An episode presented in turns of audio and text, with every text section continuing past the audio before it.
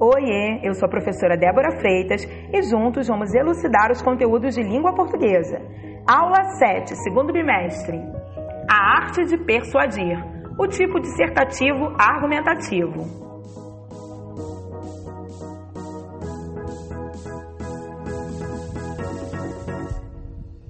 Pois bem, atualmente, o tipo de texto mais cobrado em vestibulares e concursos é o dissertativo argumentativo isso já não é novidade mais.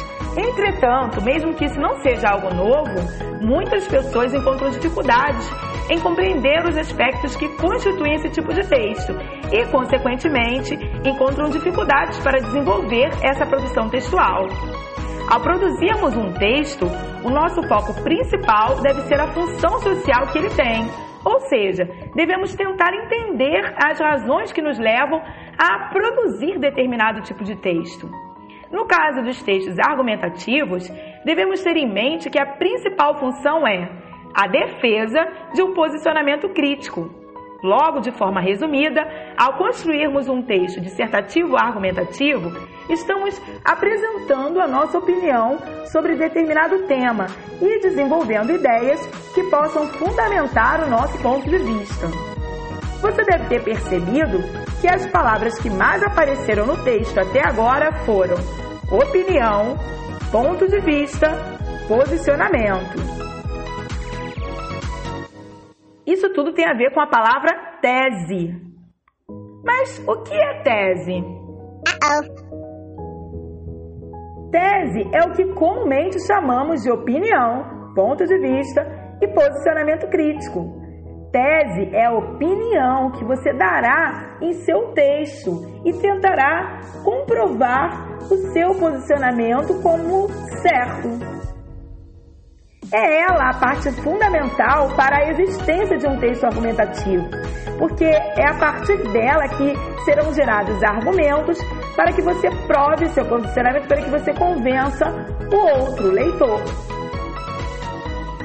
Tendo em vista que a principal função social de um texto argumentativo é a defesa de nosso ponto de vista, podemos afirmar que a essência desse tipo de texto é a nossa opinião, também conhecida como tese. Tese, do grego teses, significa proposição intelectual.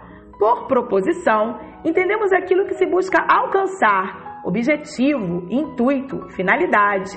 Logo, é fácil afirmar agora que se um texto argumentativo não tiver uma tese, esse texto não terá sua função cumprida, uma vez que o autor não apresentará sua intenção, posicionamento em relação ao que foi apresentado para discussão.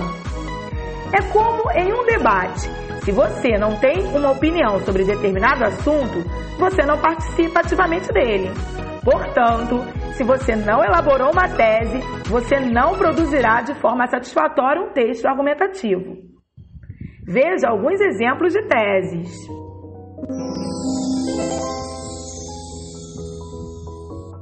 Washington Luiz, Juscelino Kubitschek e Fernando Collor, apesar da distância temporal, têm em comum a característica de investir no modelo de transporte rodoviário. Nessa perspectiva, observa-se a construção histórica da significação dos automóveis para os brasileiros. Sob essa ótica, a valorização do rodoviarismo de forma cultural.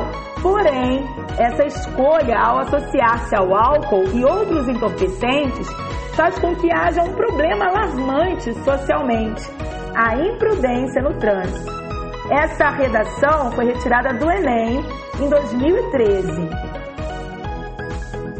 perceba que, em meio a esse primeiro parágrafo, nós temos a construção da tese a partir do momento em que o aluno se posicionou a respeito do, do transporte no Brasil e ele coloca ali a sua opinião.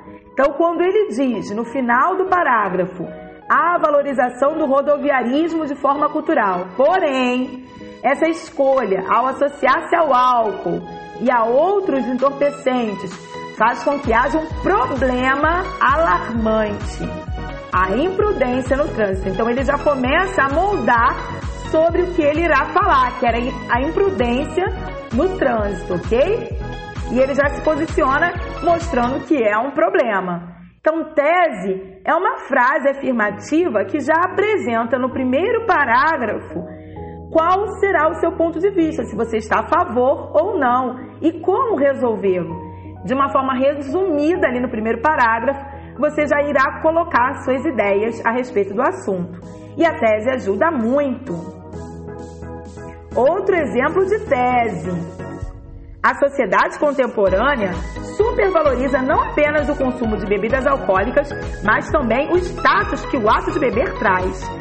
A relação travada entre diversão e álcool dificulta a instalação de uma ordem social e prejudica os não participantes desse ciclo. Entra em cena o Estado e seu intrínseco poder observado na forma da lei seca.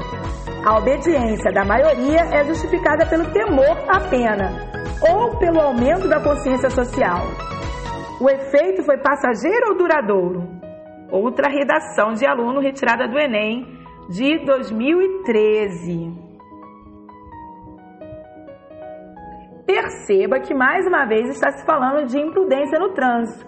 Só que esse aluno optou por é, já falar da lei seca e por já questionar por que as pessoas no primeiro momento estavam obedecendo. Será que eles se conscientizaram mais com a lei? Ou eles estavam com medo de, de da, da pena que levariam se não obedecessem à lei? E aí ela já aborda a sua tese a partir do questionamento da lei seca, ok? Pois bem, ficamos por aqui. Hoje é só. Tchau, tchau.